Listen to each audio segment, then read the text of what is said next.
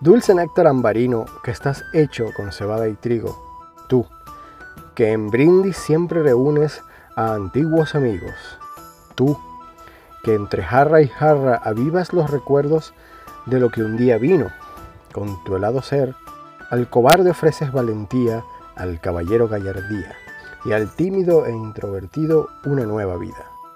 Bajo tu mágica influencia nunca pasa el tiempo, perpetúas risas, alargas abrazos y congelas recuerdos.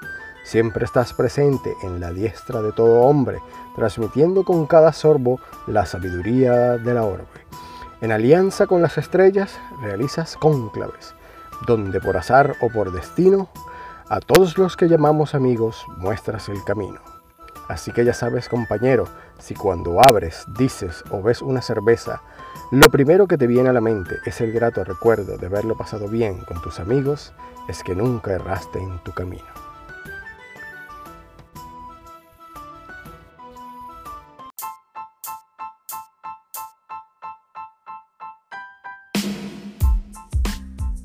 Saludos desde este lado de tu dispositivo. Te habla Jairo Oliveros y esto es ¿Qué se está cocinando?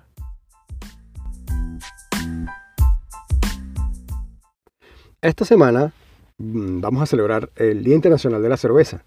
Esta bebida que ha estado presente eh, en toda nuestra historia como humanos civilizados. Y para eso tenemos a Guillermo Pérez, que es miembro fundador, presidente del Club de Cervezas Bordes Shop de Curicó.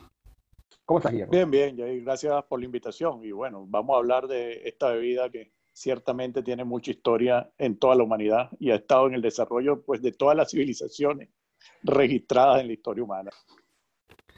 Ok, ok. Eh, a ver, cuéntame, ¿cuál es el registro más antiguo que se tiene de la producción de cerveza en la humanidad?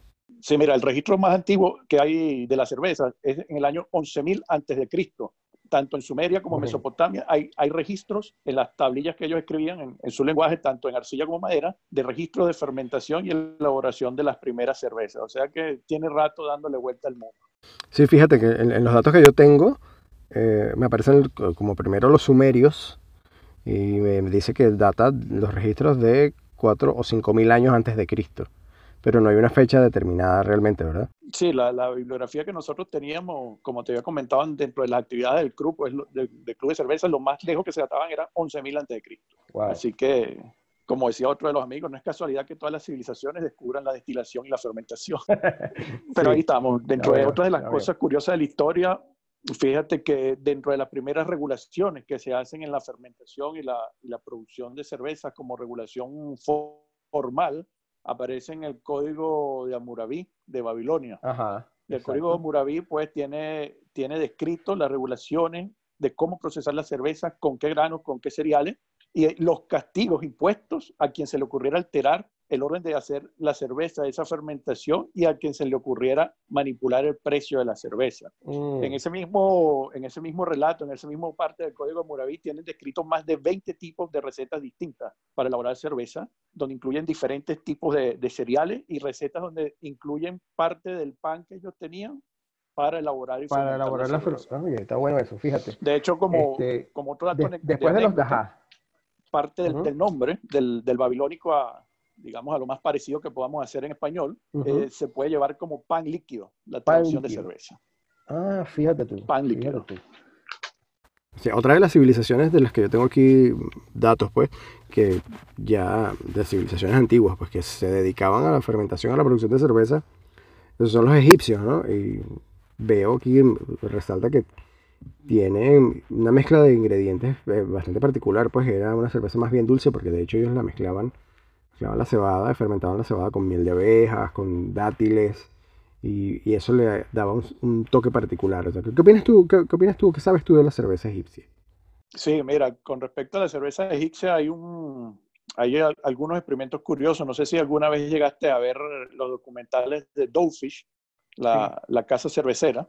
Ellos hicieron, o se plantearon el proyecto de, y buscaron la, Buscaron las levaduras, trataron de buscar la miel, el trigo, todos los cereales que se daban en el Egipto actual para tratar de replicar la fórmula y hacer una cerveza moderna con el sabor de Egipto antiguo. Ah. Fue, fue bien interesante ese, ese, ese, programa, sí, el hecho, yo recuerdo que ellos hicieron hasta, ellos fueron, fue adicional peruana para replicar luego la, esa, esa, esa, fermentación en, en, el programa para hacer una cerveza ya en, Estados Unidos con, con, el sabor y los aromas de la, de, las, de la chicha de maíz. Y recuerdo, recuerdo que fue muy gracioso ese, ese, ese, episodio porque cuando llegan a Perú, a las montañas, a ver, a buscar la raíz de la, de la fermentación y se dan cuenta que los nativos ahí en la sierra masticaban el maíz y, la fermentación, los tipos estaban así como que, ¿qué pasó aquí? ¿Cómo es que tengo que estar? Entonces se llevaron y intentaron, replicar la vaina cuando requerían, oye, pero ya va, espérate, ¿qué vamos a hacer para llenar un alambique de estos gigantes de maíz lleno de enzimas de saliva? Entonces tenían a todos los empleados con un vasito de maíz masticando y escupiendo. Sí, escupiendo. no, eso, bueno, para que tú veas, fíjate, fíjate lo, lo, toda la metodología que varía, pero todo lleva, todo, todo, todo va a lo mismo, dependiendo de cada cultura, pero todo va a lo mismo, la fermentación del grano, ¿no? Que, que, que, Deriva, en eso, ¿no? El, el, el, nombre de cerveza, el nombre de cerveza, eh, eh, es, como tú dices, pues ha sido parte de nuestra historia desde los albores de la, de la civilización, ¿no? Sin ninguna duda. Después se me había ocurrido, digamos, proceder, seguir un poco en la, en la historia a nivel de la cerveza porque habría mucha tela que cortar. Sí.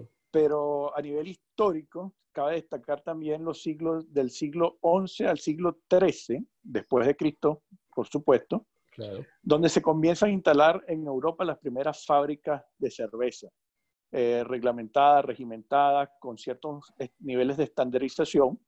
Por supuesto, Alemania y toda esa zona son, son pioneros en establecer las primeras fábricas de la cerveza. Mm. Y es a finales del siglo XIII donde en Alemania se establece y decretan la ley de pureza, o Reinheitsgebot, que me perdonen los alemanes cómo está mi, mi traducción o, o, mi pronunciación. Y básicamente ahí estipulan que la cerveza solo debe hacerse con tres ingredientes, agua, cebada y lúpulo. Y lúpulo. Y de ahí es donde viene, eh, digamos, la tradición alemana de, hacer las cervezas. Evidentemente no, no todos se apegaron a, esa ley de pureza. El mejor ejemplo que lo tienen cerca son los belgas, mm. que además las cervezas belgas son muy buenas, por, por, por más de decirlo, ¿no? Pero los belgas, sí, eh, los belgas sí experimentaron con muchas otras cosas, con añadir glucosa, añadir otro tipo de saborizantes, añadir frutas. Mm. Hay algunas cervezas belgas frutales muy, muy buenas. Practicar doble, triple y cuádruple fermentación en botella. En botella. Mm. Y, y, se separan un poco de ese, de ese decreto de la ley de, de pureza. Cosa que no fue malo, porque creo que el resultado a nivel de, de cerveza fue excelente. Claro, porque, porque o sea, la cerveza alemana es característica, es todo el mundo la conoce y, la reconoce, porque ellos son, de hecho, fíjate, eh, ese, dato, curioso de la, de la, ley de pureza te da a entender que los tipos estaban en un esquema y no se iban a salir de ahí, entonces ya tú reconoces las cervezas alemanas por esas características. ¿no? Sí, sí, la cerveza alemana, de verdad, todas, porque yo, yo he probado hasta, hasta unas que podríamos decir de baja calidad o poco reconocidas, y otras que tienen muchos nombres alemanas, y de verdad todas, yo, yo me atrevo a decir que todas, desde la, de la de menos fama hasta la más famosa, yo no les encuentro un pero realmente, yo, yo las encuentro buenas todas. Ahora, ahora, ahora dime, dime algo, Guillermo, ¿qué sabes de la cerveza checa? De, de, la antigua Checoslovaquia, actual República Checa, porque, porque tengo, tengo, tengo un amigo por ahí que, que me comentó, bueno, que estuvo por allá, eh, de hecho, estuvo trabajando en Berlín y eh, cuando tenía días de descanso se iba a la, República Checa y me dice que, bueno, que de hecho conoció este famoso spa que es todo temático. Todo cerveza. Todo cerveza, las, las bañeras, los jacuzzis, todo es cerveza, te sirven cualquier cantidad. Y él me dice que el origen de la cerveza Pilsen es realmente checo, que de hecho viene de Pils, y es el único sitio de la ciudad. Es de los pocos sitios, o el único, según él, tú me, tú, tú me dirás si está equivocado, que tiene denominación de origen controlado el nombre de Pilsen. la cerveza de, de, esa zona de Pils, de la República Checa. Sí, bueno, mira, eso, eso lo, lo trataron y lo pelearon ellos de, defender como para que más ninguna otra cerveza que no se elaboren ahí eh, se llame o se pueda llamar Pils, ¿no? Ok, claro. Este, bueno, tienen, digamos, tienen un estilo de denominación de origen pero olvídalo. O sea, en Venezuela teníamos Pilsen. en Chile hay Pilsen. En, Ecuador, en, Colombia, en, Uruguay, en Argentina, en Perú hay cerveza Pilsen. O a lo menos el método de elaboración tipo Pilsen. Okay. Probablemente, quizás, no, no me he fijado mucho, pero sí recuerdo eh, leer, haber leído varias latas que dicen cerveza tipo Pilsen y no dicen Pilsen. Okay. Mm. Que, probablemente por ahí vaya el asunto. Ya. Ah, Pero sí, la cerveza, la cerveza eh, a mí me parece buena también, la cerveza checa. De hecho, en Venezuela no se conseguían, pero gracias a Dios acá en Chile puedes conseguir unas cuantas también. no, todas, no todas, pero no todas, no, no, no las de más renombre, pero llegan, llegan cervezas checas. Mira, ajá, entonces ahora fíjate otra cosa, otra cosa que me llama la atención.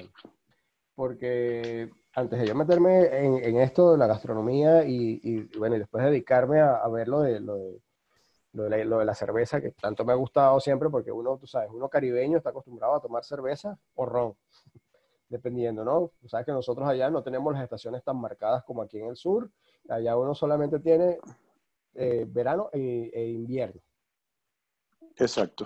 Entonces, eh, lo, lo, lo, que siempre, siempre fue familiar para uno, o, por lo menos para mí, en mi caso, antes de meterme en todo esto y empezar a conocer, era la cerveza a base de cebada, lúpulo y agua. Y ya, o sea, eh, imaginarme que había una cerveza como por lo menos la Triple Carmeliet, que es una cosa espectacular, que son tres granos, avena, cebada y trigo, era, era como que, wow, ¿dónde, empieza esta, esta movida de, hacer cervezas con trigo o con otros granos diferentes a la cebada?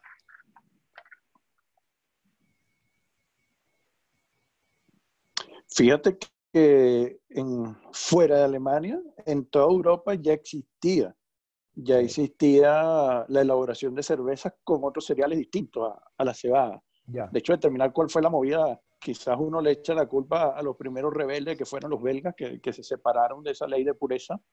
Pero fíjate, viene de, viene de, de, siempre. O sea, como te dije, lo, en Mesopotamia habían recetas. El mm. Código de Moraví establece más de 20 recetas con distintos cereales. Y todavía se usaban de varios cereales.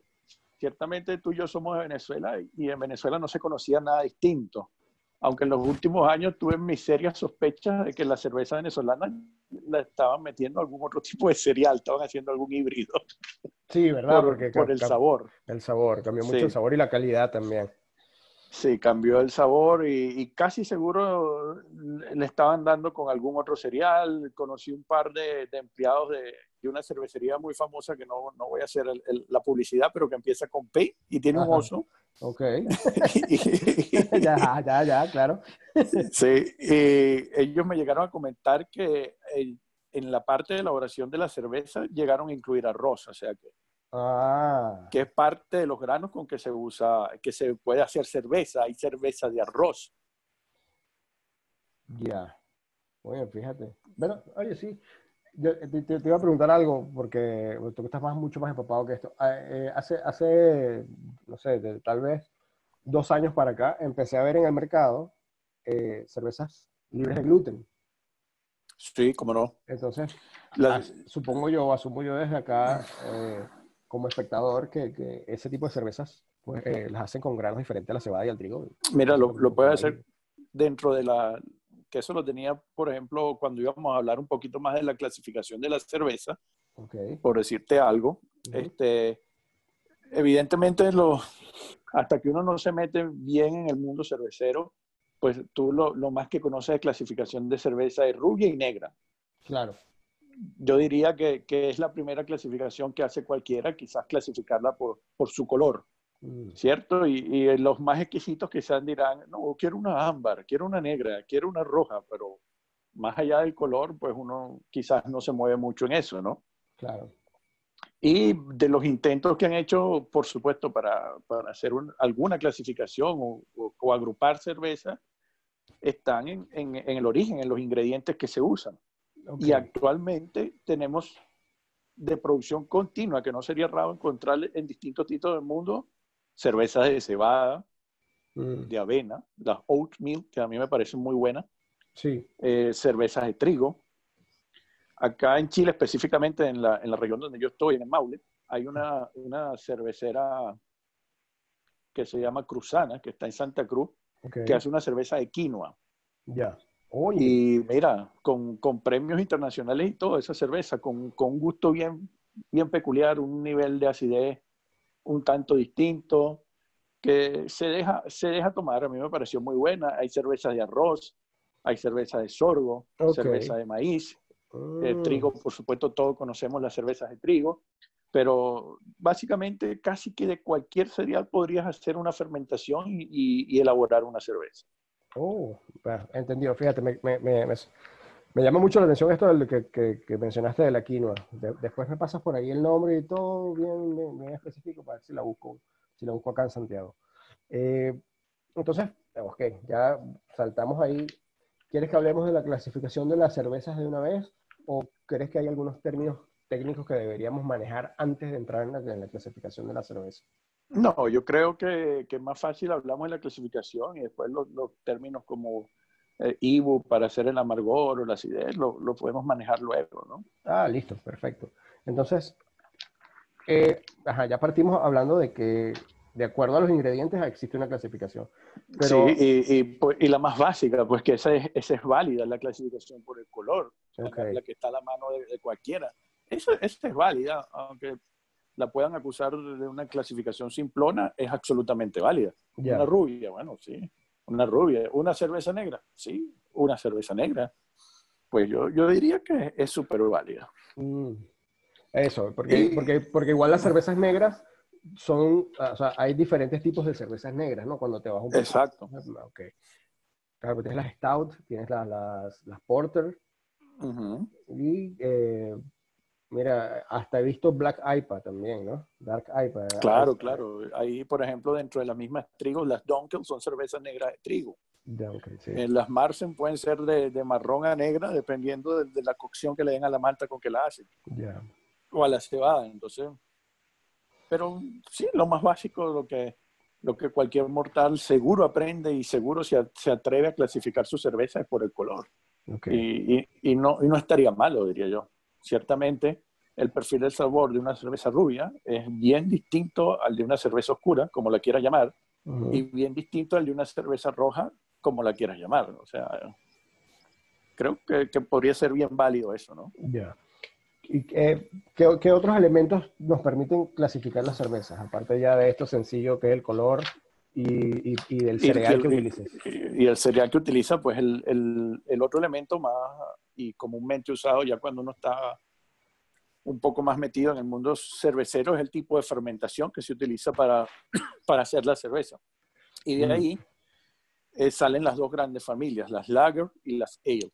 Okay. Las lager son denominadas cerveza de fermentación a baja temperatura y tienen un perfil sabor característico. O sea, tú cuando pruebas una lager sabes que te estás bebiendo una lager independientemente de la variedad de la lager, tú sientes ese, ese saborcito que da esa fermentación a temperaturas más bien bajas, para, son temperaturas que oscilan entre los 6 y los 13 grados.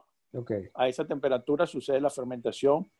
Es una, es una temperatura que, digamos, una elaboración que de repente es un poquito más costosa porque tienes que mantener ahí en los, en los tanques de fermentación la temperatura estable, se buscan otros perfiles de sabores, se trata de que no se corten, son cervezas que tienen eh, más fresca, más liviana, eh, mayor nivel de carbonatación y, la contraparte de que estén hechas al, frío, pues los perfiles de sabores no son tan variados, el dulzor tampoco se expresa tanto y, los aromas que tienden a expresarse más, porque no en todas y, y por supuesto no aplica en todos los casos, Pero los aromas que se expresan más en las lager tienen que ser los, aromas cereales y las maltas, las levaduras en, este caso. Y la otra gran familia son las ales, que son las, las que se producen a temperaturas mayores o de alta fermentación y parten a, a, fermentarse de los 12 a los 24 o 26 grados. Son, son, tienen mucha más temperatura. Mm. Entonces, esto suena así raro, pero seguro más de uno de nosotros se ha bebido o una lager o una ale y probablemente sin saber que era lager o ale. exacto, exacto. Sí, sí, suele suceder. Sí. Suele suceder. Por ejemplo, ejemplos de unas lager, la Pilsen es una lager. Okay. La cerveza estilo Munich es una lager. La Hells es una lager. La Marsen mm. es una lager. La Dunkel es una lager. Y el, el Oktoberfest Beer, que es, una fórmula especial que la hacen solo para el Oktoberfest, también ah. está hecha a baja temperatura, es una lager. Mm. ¿Qué tiene de especial la cerveza Oktoberfest? Que a pesar de ser lager, ellos buscan que tengan un nivel de carbonatación un tanto menor, básicamente para evitar, eh, independientemente de que sirvas bien o no la cerveza, que eso es otro tema, que no, que no ocurra esa explosión de gas ah, en el estómago En el estómago para que te embuches. Exactamente. para, y para que no te embuches realmente y puedas consumir mucha más cerveza. Y está hecha también con un poco menos de, de graduación etílica. Ah, ok. Que también es pensada para eso, es pensada para el evento. Aunque eso es mentira porque le ponen un poco menos, pero igual todos terminan borrachos. Exacto. Todo, el mundo termina bajo la mesa. Exactamente. Exacto. Que no es nada malo, pues. pues. Y dentro de las cervezas ale, pues todos hemos visto alguna vez una pale ale, o una IPA, o una APA. IPA significa Indian, Pale, Ale, y la APA significa American Pale Ale. ¿Alguna vez has probado una Barley Wine, que es una cerveza hecha en una fermentación alta y la terminas en, en barriles que fueron usados para, la, para hacer vinos? Para hacer vino. Exacto. Dependiendo del tipo de barril que usen, pues le da algún tipo de, de, sabor a la cerveza. Yo he probado cervezas que la terminaron en, en barriles de Sauvignon Blanc. Eh, acá en Chile hay una artesanal que se llama Ilegal, que la terminan en barriles de Sauvignon Blanc. Oh. Y he probado algunas también en, en Cabernet. Cabernet Sauvignon y en Carmener también llegué a probar una. Wow. Y están las, las, las Scottish Ale, las Irish Ale, que son cervezas escocesas e irlandesas. Y también algunas le dan finish en, en los distintos barriles de whisky. Mm.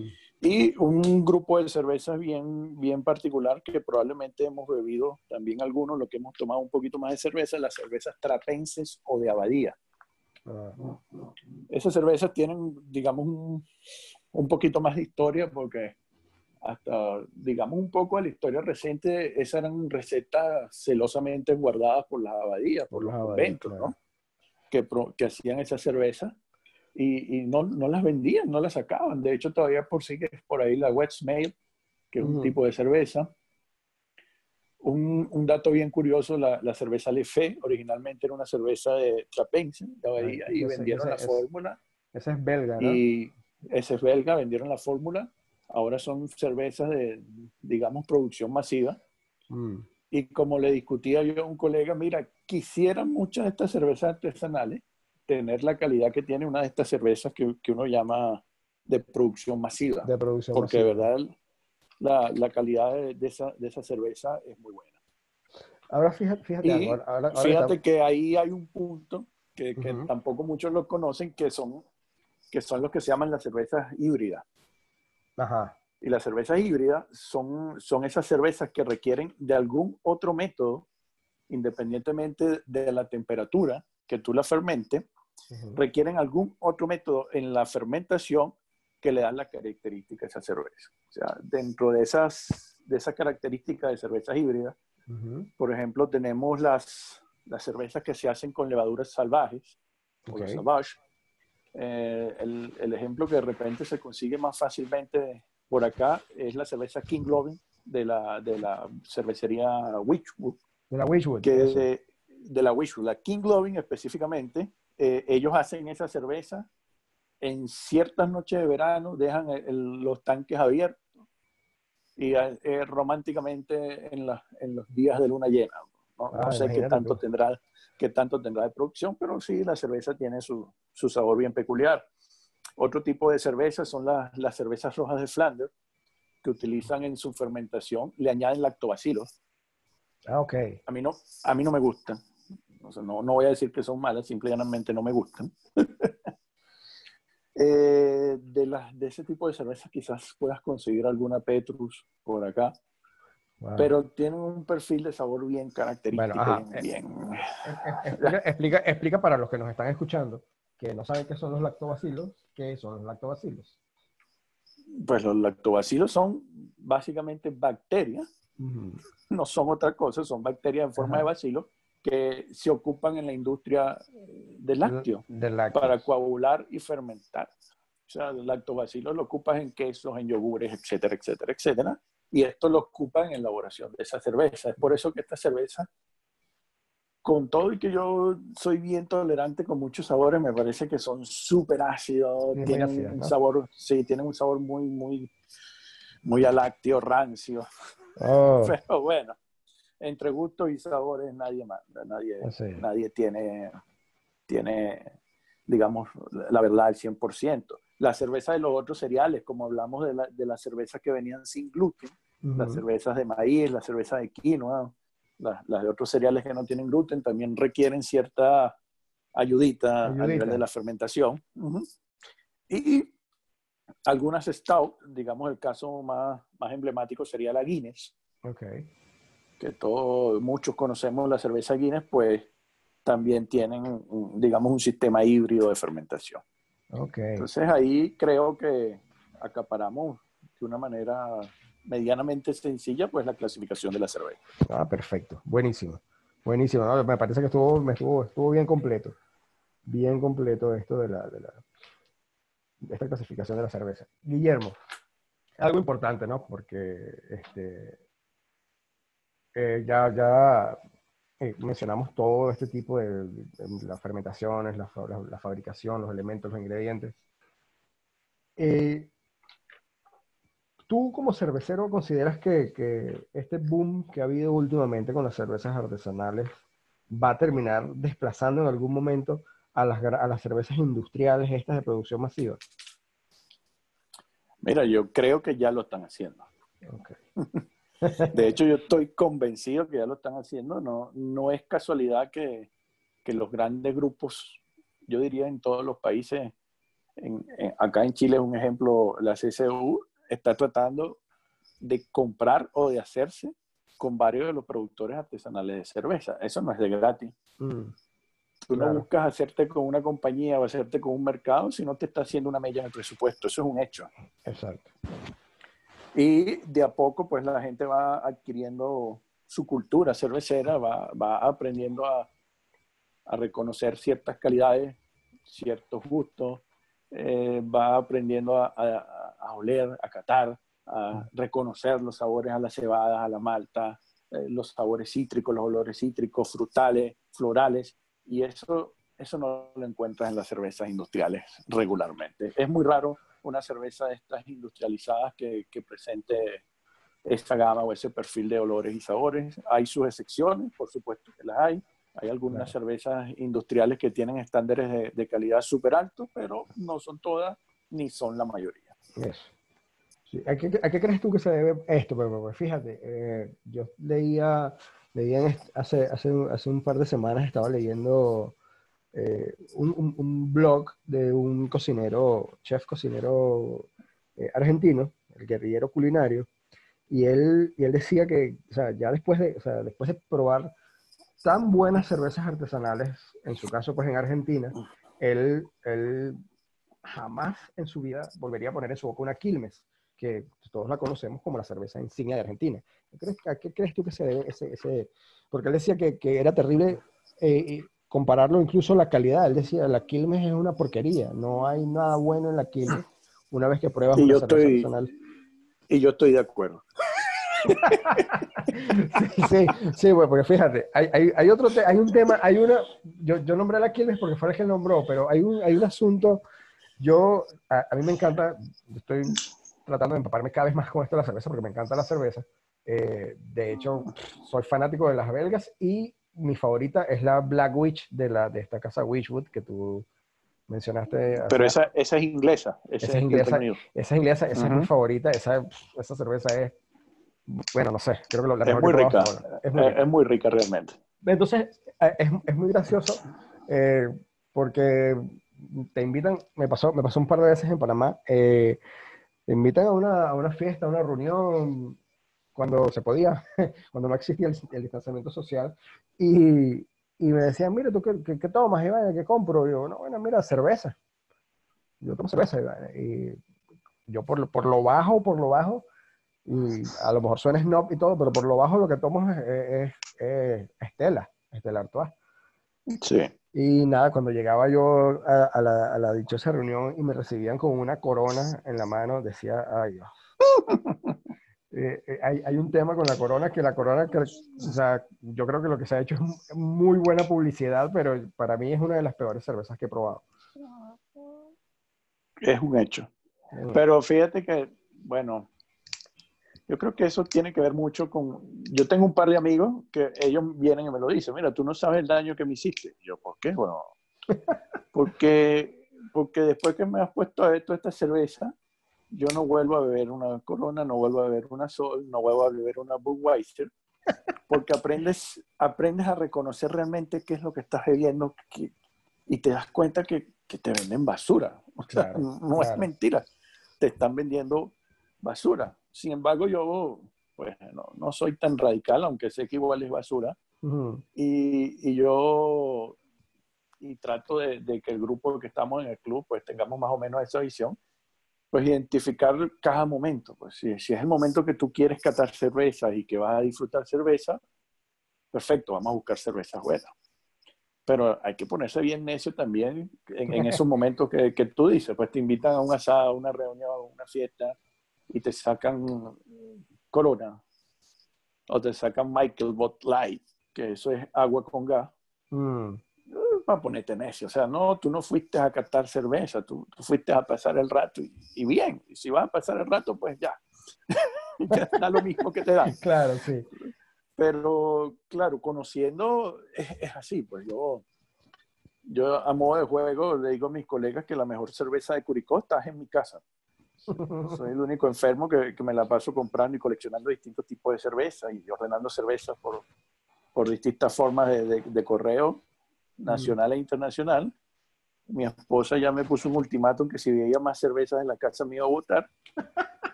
y dije, no te preocupes, mi amor, tendré que beberlas todas. sí, no, bueno, esa es la mejor solución. Bueno, bueno, fíjate, yo, yo eh, mi, mi, esposa, mi esposa nunca ha sido, nunca fue eh, de tomar alcohol y, y bueno, eh, con, esta anécdota a lo mejor llegamos a otro punto, pero antes de eso te voy a echar otro cuento de la corona. Yo tengo un amigo, bueno, creo que es un amigo, es un amigo en común, ¿no? Él, él eh, ahorita vive en México y este, él tiene una anécdota bien curiosa. Él llegó a México, pues su esposa es mexicana, y eh, andaban por ahí pues en, en, Ciudad de México visitando visitando el Zócalo y esa zona por ahí en la calle Madero, que es la, que es la avenida principal del Zócalo, y me dice que bueno, que el calor, porque era verano, ellos se, vamos a tomarnos algo para, para refrescarnos, ¿no? Entonces entraron a un sitio y ella pidió una modelo negra, cerveza modelo negra, y él, como dice, mira, como yo lo que tenía era calor y quería era refrescarme, le dije al mesero que me trajera una Corona Light. Entonces me dice, mira viejo, el mesero regresa y trae dos cervezas modelo y nos las puso así en la mesa. Bueno, le sirvió la de, su, la de la esposa de él y después le puso la de él y le dijo, mire amigo, aquí los hombres toman modelo, aquí ningún hombre toma corona. mira, eso ha, sido para mí. Bueno, yo creo que tú conoces al personaje. Sí, sí. Y yo le dije, viejo, pero es que yo, yo, mira, yo, si yo hubiese sido el mesero, yo te llevo la corona, pero te la echo encima, ¿cómo tú vas a pedir eso? Yo lo saco del local. sí, fácilmente, se reserva el derecho de admisión. Mira, pero, ajá, pero volviendo a lo que te decía, mi esposa, mi esposa no era de consumir mucho alcohol y, y bueno, cuando yo empecé a descubrir las cervezas, los diferentes tipos y la cosa, y, y empezó, empecé a descubrir las artesanales, eh, la, la, incité a ella que probara las cervezas. Ahora ella, igual que yo, pues no puede dejar de beber cervezas. Y, y bueno, tiene también un paladar que se le ha puesto exigente, pues. Eh, pero eh, yo empecé, empecé a acompañar, o sea, empecé, la forma de inducirle a ella a consumir la cerveza fue haciéndole maridaje con la comida. Y yo siempre he pensado que no, hay, no, existe mejor matrimonio que la pizza con la cerveza. Pues, es un maridaje muy bueno, pero, pero fíjate que la comida, aunque suene bizarro, por ejemplo, la comida bien spicy, bien thai, oriental, a mí me fascina una cerveza también. hace un, cambio en el paladar y una apreciación de sabores increíble. Sí. Pero muy a, nuestro estilo, o sea, muy a nuestro estilo occidental que son las formas distintas de, de, maridar que tenemos con respecto a los orientales. Nosotros maridamos la comida y el alcohol buscando que el alcohol potencie los sabores de lo que estamos comiendo. Para ponerte un ejemplo con el sake en Japón, Se, se, hace el maridaje buscando potenciar los sabores del sake. es, es, una, una visión contraria, ¿no? Oye, sí, al revés la cosa, ¿no? Al revés la cosa. Pero bueno, todo depende de, la cultura. Yo no sé, y yo creo que, para decirte esta anécdota, yo creo que es válido casi en toda Latinoamérica el, mito de que imbécil o loco, no sabes servir cerveza, se sirve sin espuma. ¿Cuánto no hemos escuchado esta, esa frase? Eh, sí. Y de verdad, servir una cerveza sin espuma es matar la cerveza. O sea, tan sencillo como es. Una cerveza tiene que tener una buena capa de espuma, corona, giste o como usted lo quiera llamar, que a lo menos debe ser de unos 2-3 centímetros. Ah, porque eso, eso ayuda muchísimo. Eso ayuda a que se abra la cerveza, a que se abran los sabores, a que no se te oxide el trago y te lo puedas beber más lento. Y ah. tengas, y tengas una, una buena experiencia a la hora de, de beberte tu cerveza. Y eso, eso es algo que incluso en, en, locales, en restaurantes o en sitios, digamos, no especializados en cerveza, tú pides una cerveza y el, y, el, y el, que te la sirve cree que se la está comiendo y te la sirven despacito para que no bote, pero ni una espumita. Sí, no saben todas las, todas las consecuencias que, que acarrea eso. Y no solo eso, sino que además así consumes menos cerveza. Exacto. Porque al, al consumirte esa cerveza, a veces uno va a tomarse una cervecilla, pero siempre uno pica algo o la acompaña con algo de comer. Y cuando tú ingieres esa cerveza y te comes cualquier otra cosa, chips, eh, lo que sea, la cerveza se parte, se abre en tu estómago y por eso te llenas de gases. Una de las, de las cosas que se puede usar para evitar llenarse de gases es dejar que la cerveza se parta en el vaso, no en tu estómago. Tiene que tener su buena capa de espuma. Ok, bien entendido, ya saben, pues a tomar cerveza con espuma. Aparte que, que es eso, ¿no? Eh, es verdad, es verdad, sientes, sientes diferente la cerveza cuando, cuando, cuando la sirves con espuma. El sabor es otra cosa. Se cambia, el amargor cambia, los tonos de acidez cambian, la percepción de, de, los, de los cereales básicos con que hicieron la cerveza es absolutamente distinta. Si no, hagan la prueba. Incluso, mira, esa es una prueba que se hace incluso hasta con las cervezas industrializadas. Mm. Y, y, no, y no es menor. O sea, y se siente la diferencia. Ahora imagínate con, con las cervezas que tengan un poquito más de, de trabajo en su elaboración y de, y de calidad en los ingredientes. Mira, Guillermo, ahora que estamos hablando de estas cosas, ¿no? que, que, que eh, eh, explícame un poco todo lo que es el IBU, el, el índice alcohólico. ¿Cómo, cómo, cómo, eso también influye en la clasificación de la cerveza, ¿verdad? Bueno, tanto como clasificación, no sé, quizás el, el porcentaje de alcohol o el índice alcohólico usualmente se usa en, en expresión de volumen alcohol. Ya. Entonces, cuando tú lees una cerveza y ves que dice 10%, o 10 grados, o el número que tú quieras ponerle, es que de ese líquido que tú te estás tomando, ese porcentaje del líquido está representado en alcohol. Ok. O sea, si te estás tomando 100 cc de una cerveza al 5%, el 5% de esos 100 cc, o sea, 5 cc, son solo alcohol. El resto es otra cosa. Es otra cosa, ya. Para, para explicarlo, digamos, más simple. Mm. El IBU, que es el nivel de amargor, eso, es, eso viene de, de las siglas International Bitter Units, unidades internacionales de amargor. Es lo que le da carácter a cierta cerveza. O sea, una IPA como Dios manda, o como Dios manda ya me van a caer miles encima al decir yo esto, pero digamos que una buena IPA tiene que tener un nivel bueno de amargor presente. A excepción, claro está, de los Southwest IPA, que es un invento que hicieron los, los, americanos para que la gente tomara IPA, pero que no tienen un nivel de amargor muy, muy bajo. De hecho, las, las IPA y las Stout son, digamos, mis estilos de, de cerveza favoritos. Y tienen, sí, y bueno, las IPA, vamos a hacer este break rápido, las IPA tienen, ¿de dónde sale la IPA? Hay como dos o tres historias distintas. Ninguna, ninguna ha sido, digamos, comprobada al 100%. Yo prefiero quedarme con la, la que es más romántica y tiene, digamos, más, más, más análisis, más, más lógica en, en, mi forma de pensar. ¿no? ¿no? quiere decir que esa sea la original, pero nadie sabe cuál es la original. Entonces yo me quedo con esa.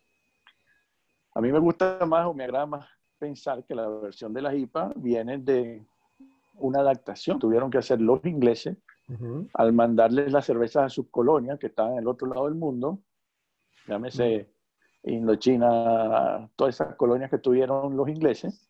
Y cuando daban cervezas en barril, no aguantaban el viaje. O sea, llegaban en mal estado la cerveza por el viaje, las altas temperaturas, el, el batir de, de, de, los, de las olas en el mar y en el barco.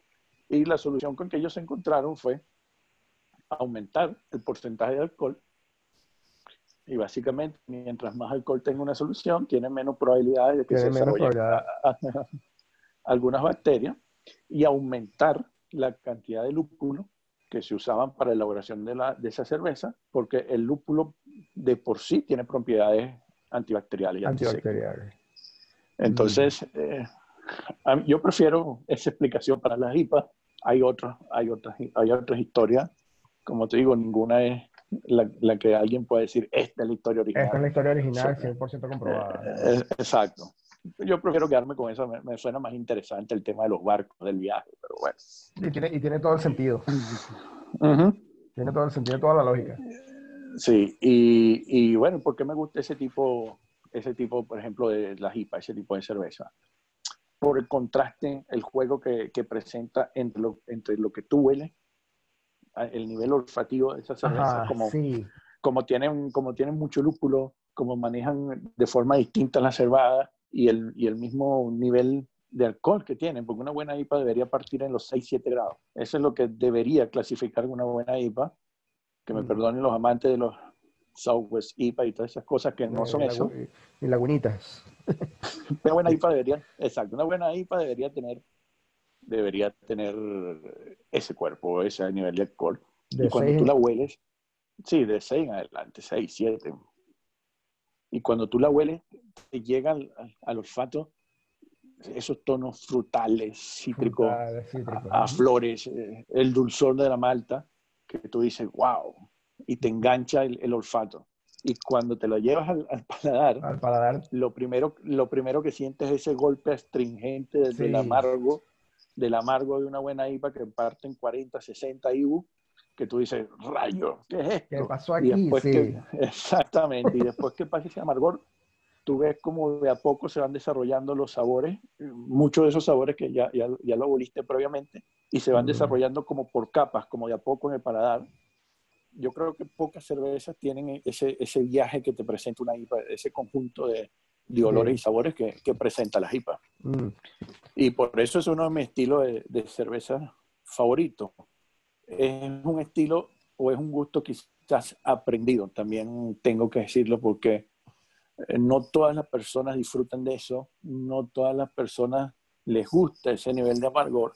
Y por eso es que los, los americanos desarrollaron este otro tipo de, de, IPA, como digo, Southwest IPA y todos los que vinieron después de eso, Mm. que son cervezas que buscan tener ese, digamos, ese, ese nariz con que le huelas los cítricos, que le huelas la fruta pero no tienen el contraste en el, en el gusto. En el gusto. No tienen la pegada, no tienen el amargo. Esas son cervezas que pueden tener 20 de IBU, quizás menos. Mm. Y, no, y no tienen la pegada etílica tampoco. No, no, son cervezas de 7, de 8, de 9, no. Son cervezas que están entre 4 y 5, que es el estándar de lo que uno maneja en, en cualquier otra cerveza. Cualquier cerveza, sí. Ya. Pero igual la sigues llamando eh, sigue siendo IPA por el, por el, el proceso de fermentación. Y todo sí, por el proceso de fermentación, pero lo, trabajan distinto y por eso le ponen el, ese, ese prefijo adelante, Southwest. Hay, hay, otros tipos ya de IPA que, que se manejan así, el Southwest, el, uh, se me fue, el Hazy IPA, mm. pero todos llevan ese, digamos, todos estos otros estilos de IPA están buscando es la aceptación del, del, de las IPAs en, en el público o digamos que son las hipas de entrada o las hipas de inicio para que, para que después te, te vayas a, a, las otras hipas. A lo mejor sería una buena técnica de, de, de, mercadeo también. Claro, claro. Mm, fíjate tú, fíjate tú. Entonces, ya tocando otro asunto más, vámonos un poquito más allá. Porque algo, algo que no comentamos al principio es que, bueno, tú eres médico, ¿no? Eh, sí. sí, sí. las, bebidas alcohólicas, por lo general, bueno, han sufrido una satanización terrible. Eh, sin embargo, al pasar de los años se han ido descubriendo propiedades eh, que podemos decir que son favorables para la salud del ser humano en algunas. ¿Qué propiedades favorables para la salud del ser humano tiene la cerveza? Bueno, aquí tiene que, hablar... Que, me, o sea, que me lo digas, que me lo, dices como, médico y cervecero. Sí, por eso aquí, aquí tiene que hablar el médico. Porque estas, estos aspectos positivos que voy a destacar ahora están pensados en, en, el consumo moderado. incluso inmoderado. Yo diría que moderado suena más light. Yo, yo diría un consumo, digamos, regulado o mínimo de la cerveza, porque de hecho, lo que, lo que te recomienda es una, máximo dos al día. Y eso no sé si se llama consumo moderado realmente.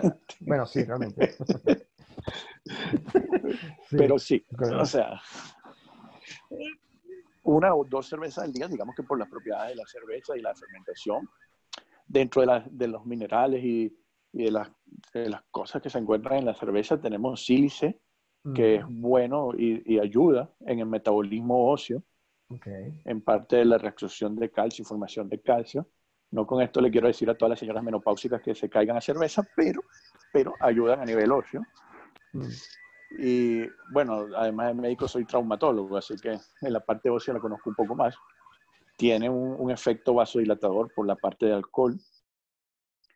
Tiene un efecto regulador de la homeostasis, un efecto diurético. Eso lo, lo hemos experimentado todos que hemos bebido cerveza y tienen ciertos contenidos de carbohidratos que por ahí quizás algunos las, satanizan un poco más. Ah, claro. Ajá, y, y, vitamina B y folato. O sea que no tiene, tiene sus cosas buenas, muy buenas la cerveza.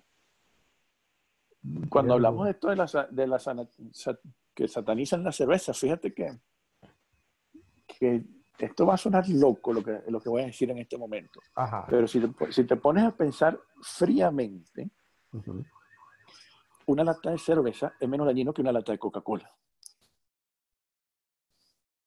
Claro que sí. Claro que sí. Y suena bizarro, ¿no? sí, suena bizarro. exacto, exacto. Para, los paradigmas que tiene la mayoría de la gente, tú dices, claro, ¿qué es esto? Pues, ¿Cómo vas a decir tú que, Pero, pero sabemos que, que, que, es así.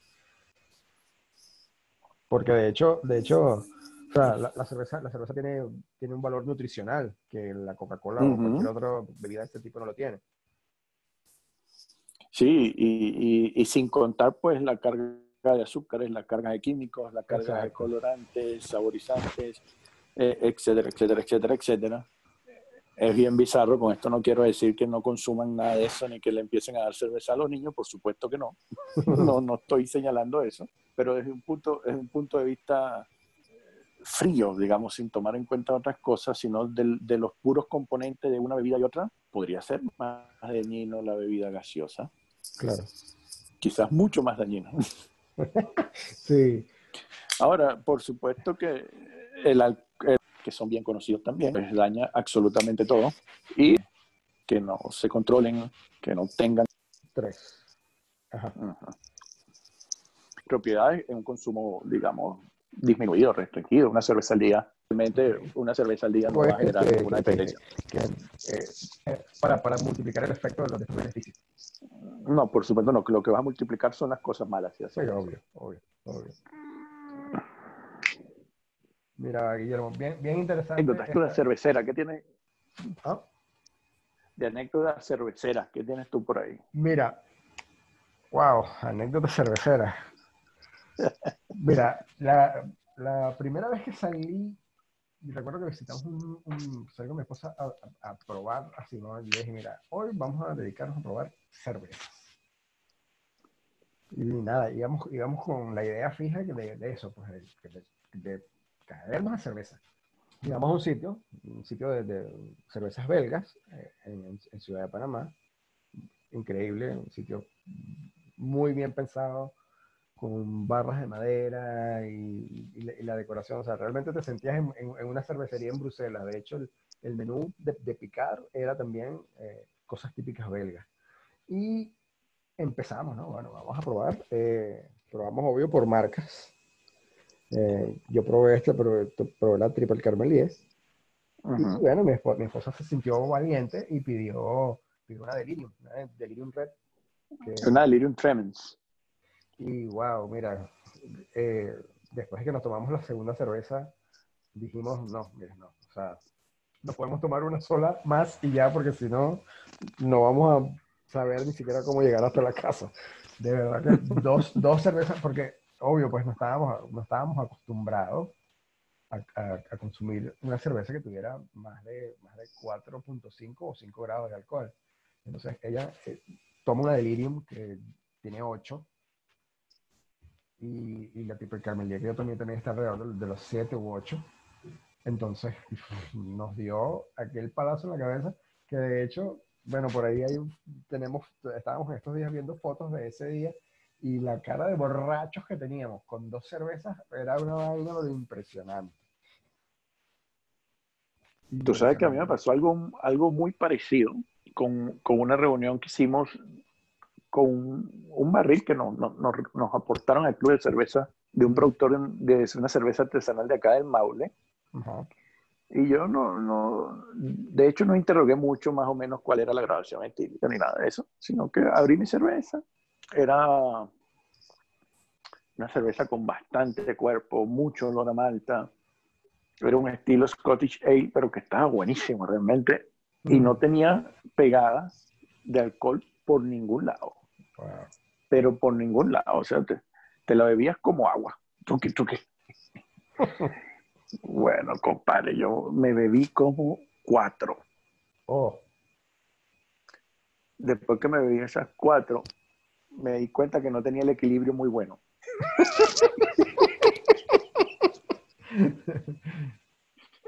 y me tuve que quedar sentado, pero como dos horas. Wow. Para coger, para coger mínimo porque no me podía parar. Y, y después que ya, ya, mínimo, no más, ¿quieres más? No, gracias, no, no, no, dame agua, dame otra cosa, vamos a comer. Vamos a comer algo. Porque... Sí, fue que le dije, mira, pero ¿y cuántos grados tiene esta cerveza? 12, doctor. Coño, 12. Wow. 12, y le dije que eso lo explica todo. Es como si me hubiera bebido una botella de vino de una sola sentada. De una sola sentada. Sí, a mí me pasó, a mí me pasó así con una, una, una holandesa, una, una, una, holandesa que probé también, que dije nada, o sea, ya, ya, eso fue después de, la, de, esta anécdota con la, con la, con la triple carmelía, la triple grano belga esa de 8 grados paseando por el súper, paseando por el supermercado y pues, entré por la sección de cerveza y vi, la, la veo y o sea, me llamó la atención el número, o sea, la, eh, venía en lata la cerveza. Eh, la Orange, la Orange Boom. Oh, Orange Boom. sí. Orange Boom. Y, Pero la Strong, porque ellos Strong, una, una, suavecita. No, la Strong. De, vi, que tenía un 12 grandote pintado y ah, la, la, la agarré, la revisé, dice 12 grados de alcohol. Yo le dije, le, voy a entrar a esta condenada. Me llevo mi cerveza y por supuesto me apertreché con todo lo que podía. Eh, sándwich, pedacitos de, tenía unos slices de pizza por ahí, todo, todo porque yo sabía que después que me tomara esa cerveza, entonces nada, lo que hice fue llenar el estómago, pero no, mira, no tuvo caso. no tuvo caso todo lo que yo comí, ni, ni la sopita que preparé para después, porque de hecho no me llegué a tomar la sopa. Me tomé la cerveza y caí como si me hubiesen dado un garrotazo por la frente. ¡Pum! una cosa así de esas borracheras. Eso, así como tú dices, como si tomó una botella de vino en, una sola sentada. Terrible. Pero, pero riquísima la cerveza. Sí, sí, esas, cervezas son buenas. Bueno, eh, esta que es una de las que tengo por ahí, que te comenté, la Foxy Lady que tengo acá, tiene sus 11 grados de, alcohol. Oh. Es una cervecería acá artesanal chilena, Granizo. Es una Imperial Stout. Se llama Imperial Stout porque además de que es una Stout, tiene un, nivel de concentración alcohólico y de, y de amargor respetable. Respetable. Mm respetable. Tiene un amargor cerca de 100, 100 IBU. Wow. Y, y, su contenido etílico no es menor, tiene 11 grados. Pero es excelente porque está saborizada o, o, fermentada, o como le quieran decir, con un ají picante chileno que aquí le dicen ají puta madre. Mm. Entonces te da todo el, perfil de sabor de, de las maltas, de la cebada tostada, ese dulce, ese amargor, ese sabor ahumado, a humo, a cocido, y, con, y con picor de, de retrogusto. Oye, buenísima. Anotada, muy buena. Anotada. Anotada, para buscarla en cuanto pueda. Sí, en Santiago la vas a conseguir. Lo malo es que es un, es un batch de, de producción pequeña. No, no, la sacan todo el año. La sacan justo en terminando el otoño. Ok. Okay, Es una cerveza de, producción para que quede en invierno nada más. De esas son de, la, de esas de session, ¿no? Session, session beer. Yo no, no sé, no sé si, si session. Yo realmente la llamaría small batch porque la sacan siempre y, y, en un número bien, bien limitado. Mm. Eh, está bien, está bien. Mira, Guillermo, buenísima ha estado esta conversación, eh, bien interesante. Yo creo que, que, el tema da para mucho más, pero eh, igual este, tiramos más de una hora aquí, la gente, la gente se nos aburre. Ah, sí. Y, entonces, entonces vamos, vamos a dejar abierta la cita para más adelante hablar. Tal vez escogemos un tipo de cerveza y, hablamos, de ella. Y hablamos ese día de ese tipo de cerveza. Eh, de preferencia podemos empezar así con, la, con, la, con esas dos que nos gustan, con la IPA y la Stout. Stout, sí, pues sí Y se puede hablar también un poco de la cristalería que se ocupa para esos tipos de cerveza. Exacto, exacto. Sí, porque el tema, el tema da para muchísimo más, pero eh, para cerrar, para conclusión, ¿qué conclusión de parte de, de, Guillermo Pérez eh, acerca del consumo de cerveza? ¿Qué recomiendas? Recomendaciones para la gente que quiere empezar a probar eh, algo, algo fuera de lo, de lo común. Uy, qué difícil. Bueno, mira, empezar a probar es eso. Eh, eh, eh, lo explica. Nunca vas a conocer si no pruebas.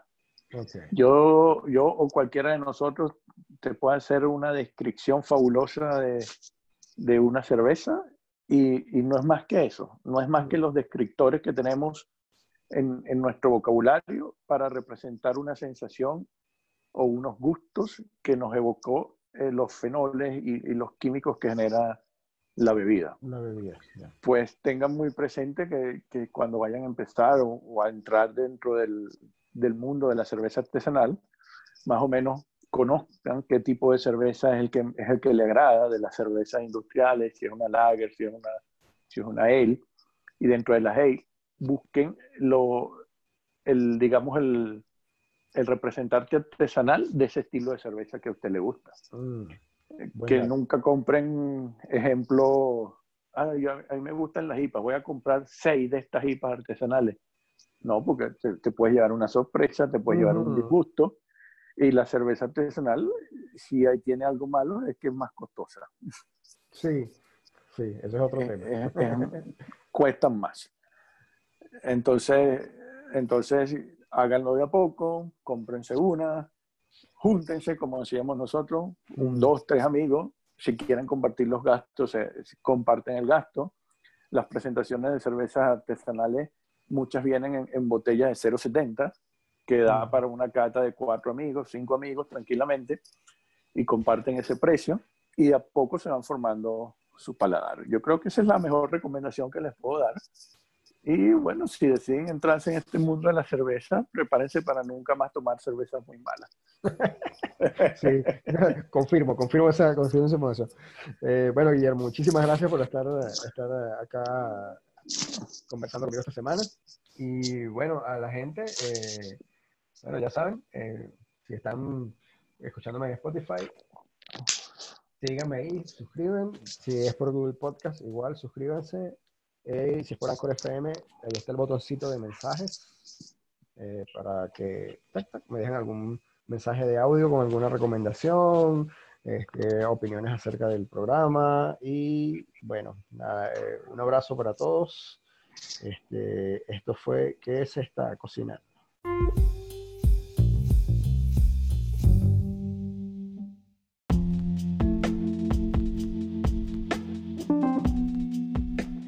Hey, si estás en Santiago de Chile y te provoca comer algo con las 3B, bueno, bonito y barato, que llegue a tu casa directamente para que no tengas que estar arriesgándote a salir en medio de todo este asunto de la pandemia, la cuarentena y todo lo demás, mm, contacta a la gente de Ono Sushi and Poke.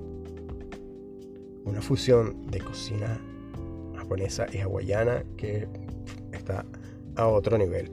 Búscanos en las redes, Instagram, Twitter, como ono.restaurante. Y buen provecho.